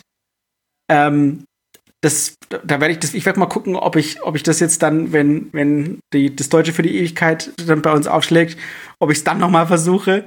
Aber den habe ich noch, den habe ich einfach noch nicht hingekriegt. Und ähm, ja, was, was fällt mir noch ein? Die, die Hassgeburt mittlerweile, die ist mein Lieblings-Nemesis äh, aus einem einfachen Grund. Ähm, weil sie genau weil sie genauso angekommen ist, wie wir drüber geredet haben, dass man drüber redet, dass es Leute gibt, die sagen, sie finden den Begriff widerlich, ähm, weil er eine Emotion bei ihnen äh, verursacht. Und das finde ich über, über allen Dingen, weil wir uns darüber unterhalten haben, als wir das Spiel gemacht haben, finde ich das absolut wichtig, weil das notwendig ist. Das ist, wenn ich, wenn ich ein Buch lese, wenn ich eine, ähm, keine Ahnung, wenn ich ein wenn ich Musik höre, wenn ich einen Film schaue, wenn ich ein Computerspiel spiele, dann möchte ich, dass die Dinge, die ich da wahrnehme, dass die mich bewegen. Und das ist, also, das ist das Schlimmste, was ich finde persönlich an Brettspielen, dass alles so glatt geleckt ist und ähm, alles abgerundet ist. Und ich finde es schön, dass es genau das getan hat, was es in Anführungsstrichen tun sollte. Ähm, es sollte sich eklig anhören. Es, sollte, es ist ja thematisch gesehen der große äh, Endgegner, auch wenn es natürlich im Spiel tatsächlich der, der Tutorial äh, Erzfeind ist. Aber dass es so gut angekommen ist oder so, nein, so kontrovers angekommen ist, wie es ist, finde ich persönlich fantastisch. Matti, dein Liebling? Ja, ich muss dazu sagen, ähm, ich weiß nicht, ob das von außen so ersichtlich ist, aber ich komme ja an die Spiele anders ran als ihr. Ja, ich bin ja fast schon wie, wie, wie ein normaler Kunde, ähm, weil ihr euch im Vorhinein schon viel mehr damit beschäftigt und ich ja quasi damit beschäftigt bin, das, was dann fertig ist, anzuteasern. Ähm, das heißt, ich kenne auch nichts von ähm, für die Ewigkeit bisher und äh, kenne, ich habe natürlich Zugriff auf, auf alle Daten und so weiter, aber wirklich gespielt habe ich nicht alle und deswegen ist bisher unser Liebling ähm, König der Masken gewesen ähm, weil ich es mal total interessant fand, einen Nemesis zu spielen, der dir Karten schenkt. Ja. Das ja, also es ist mal, ist mal eine ganz andere Mechanik gewesen, als ich die sonst irgendwie in Deckbildern ähm, gesehen habe. Und das fand ich schon sehr spannend. Einfach weil es mal ein Umdenken erfordert hat. Dieses Umdenken, äh, oh, ich, ich, ich habe ja mit meiner Truppe hier die, die fünfte Box, Outcasts, durchgespielt. Und da ist eine, eine Erweiterung, ist einer drin da kommt ein zusätzliches Spielbrett rein und du musst dich auf diesem Spielbrett bewegen, so wie es auch die Minions auf diesem Spielbrett bewegen. Und das ist ein Albtraum, das Ding auch noch gedanklich umzukriegen. Dann dem wirst du dann auch noch Freude haben. ja, ich bin gespannt. der hat, der hat übrigens auch, glaube ich, eine Schwierigkeit von neun. Also der ist echt, echt brockenhart. Ich freue mich. ja. Ja. So, haben wir noch Haben eine? wir jetzt noch tatsächliche, ist, ist die Frage von, das ist glaube ich keine, die in einen, also. Doch, komm mal, reicht Oder willst du beantworten? Die machen wir noch. Dann. Eine letzte Frage, die allerletzte. Genau, die, die Frage ist, warum ist Frosted keine GmbH? Also, man, man, man es hieß halt hier gerade noch im, im, im Chat, äh, man vergisst das persönliche Risiko bei Verlagen und Frosted Games ist keine GmbH, also heißen, ich muss persönlich für alles haften, was der Verlag macht. Und der obvious Grund, warum ich keine GmbH bin, weil als ich angefangen hatte, hatte ich keine 25.000, die man so als Minimaleinlage packen muss. So eine GmbH gründet sich nicht mal so nebenbei. Was es natürlich gibt, ist eine sogenannte äh, GmbH, äh, nee, eine, keine GmbH, sondern eine UG. Das ist etwas, was so ähnlich ist wie eine GmbH, aber mit einem Minimal Einlage von einem Euro. Und da ist es so, dass du dann Teile des Gewinns immer wieder reinlegen musst, bis du tatsächlich dann auch irgendwann bei den 25.000 bist und das dann in eine GmbH umgewandelt wird. Es gibt Überlegungen, das anzugehen. Aber kommen wir noch zum nächsten Punkt. Frosted Games ist bisher ein 4-3-Rechner. Wer sagt, äh, was ist das? Das hat was damit zu tun, wie Einnahmen und Ausgaben verrechnet werden. Und eine GmbH muss immer bilanzieren. Und das sind auch, also die Umstellung kostet auch Geld. Und zwar nicht gerade wenig, und zwar mehr, je mehr ich auf Lager habe. Das wäre jetzt also an dieser Stelle der Aufruf, Leute. Wenn ihr mir helfen wollt, dass ich die Frosted Games in eine GmbH umwandle, genau. helft mir mal das Lager zu lernen von also ein paar alten Klassikern, die so eher so als Ladenhüter bei mir so das verstopfen. Ja, wir hatten jetzt einmal Verk Verkäufe. Das ist, das ist eine Frage, die ich tatsächlich vielleicht spannend fände, die ich noch am Ende fragen möchte, weil ich deren Beantwortung ähm, auch nicht weiß und weil unterschiedliche Verlage da anders mit umgehen, ist, was macht man mit Spielen, die sich nicht mehr verkaufen? Also, was machen wir mit Zeug, das am Lager liegt, was wir jetzt schon mehrfach versucht haben zu verkaufen? Auch einfach, es mögen vielleicht auch gute Spiele sein, ähm, wie, wie Kills of London, aber, oder wie unser Eiserner Vorhang, das immer noch fantastisch ist, aber was sich einfach schlichtweg hin nicht verkauft.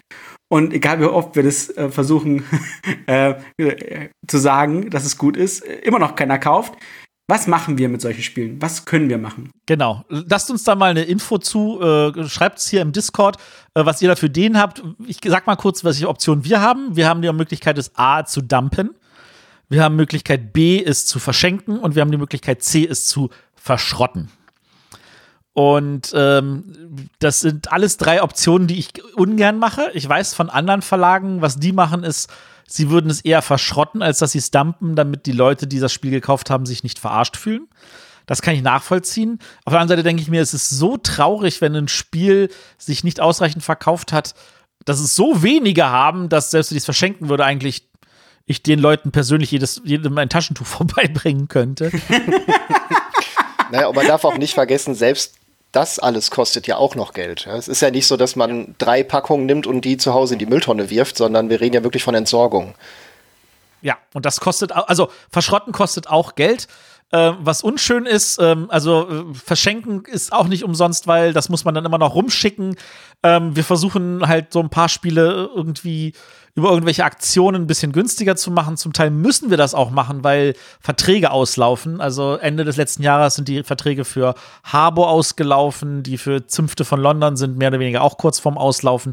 Das muss dann einfach alles weg. Das ist dann leider Spenden. Man kann es dann quasi nicht mehr verkaufen, ne? Das ist so. Ja, das ist, das ist halt schwierig. Und ähm, genau, wir sind, wir sind für Ideen offen. Ich sehe, hier kommen schon die ersten rein. Vielen, vielen Dank. Äh, ich würde sagen, wir machen hier mal ein Schleifchen drum. Wir haben jetzt schon 80 Minuten geredet. Das ist ganz schön ordentlich. Ja, wird, wird einer so. Aber es ist schön. Also, ich finde es auch gut, dass die fragen können. Es ist auch toll, dass ihr äh, so zahlreich da wart. Und der Ben hat Angst, dass wir nichts hier zusammenkriegen und nach zehn Minuten fertig sind. nach zehn Minuten gehen. Nein, also wie gesagt, wir, wir, wir machen das gerne. Wir wollen es jetzt nicht zu spammen und jetzt quasi ständig so eine Fragerunde machen. Aber äh, wir wollen wirklich, ich hoffe, ihr habt ja auch so mitbekommen, auch heute, auch wenn ihr es jetzt hier als Podcast anhört. Wir sind sehr ähm, interessiert daran, transparent zu sein. Das ist, wir wollen einfach diesen Weg gehen, zu sagen, wir möchten euch teilhaben lassen. Und ja, und dass es für euch auch schön ist, mit uns zu reden, dass ihr sehen könnt, ihr, wir sind nahbar, wir sind nicht irgendwelche Leute, die in ihrem finsteren Kapuff sitzen und die nichts von draußen hören wollen. Ähm, Zumindest der Ben ist das. Zumindest mich könnt ihr anschreiben, genau. Wenn ihr nicht, wenn ihr nicht angekackt werden wollt. Nein. Ähm, also, ich freue mich immer, wenn ihr eure Fragen stellt und wir versuchen sie auch natürlich zu beantworten. Ähm, weil ich immer noch höre, äh, Spenden ist eine schöne Sache. Ähm, vielleicht könnte man sich mal überlegen, ob es so Gruppen gibt, es kostet alles Geld, wir müssen dann verschicken, ne? Und was will jetzt eine Schule mit sechs Spielen? Die wollen also vielleicht also auch nur eins, ne? Ähm, müsste man mal gucken. Müssen wir mal Und leider gucken. Ja, ist Zünfte für London nicht so was, was man an den Kindergarten spenden kann. Doch, da sind schöne Figuren drin. Und die Karten kann man bemalen. Richtig. Ja. Schick doch mal meinem, meinem Sohn irgendwie drei Spiele. Der hat aktuell Spaß dran, äh, Karten zu, zer zu zerreißen. Ich habe gesehen, der hatte Spaß dran, Sachen auszupöppeln. Vielleicht sollte Ja, sollten wir einen Spendenaufruf machen, dass, er, dass wir ihm Antiquity schicken. Dann kann er da ein paar Wochen lang dran auspöppeln. Ich bin, ich bin irgendwie, ich bin wirklich stolz, wie, wie, wie Oscar hier.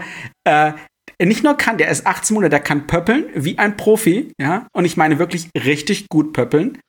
Und er kann mittlerweile würfeln. Und zwar richtig. Er nimmt den Würfel in die Hand, lässt ihn fallen und guckt sich das Ergebnis an.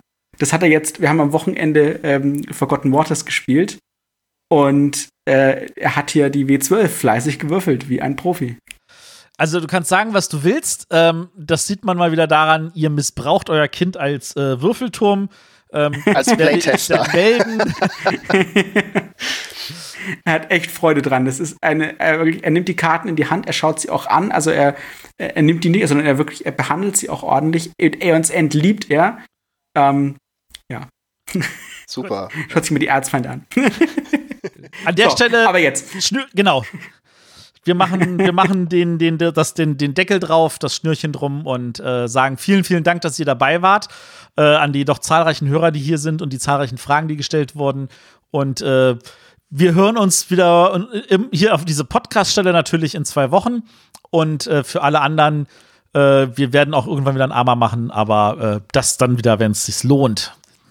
Genau. Genau. Aber das nächste ist unser noch nicht angekündigter Pre-Release-Termin, den wir noch nicht sagen, von dem wir nicht sprechen, der nicht existiert. Bist du aus? So, gute Nacht, Okay. guten Abend, äh, viel Spaß beim Tschüss. Zuhören. Tschüss. Ciao. Thank you.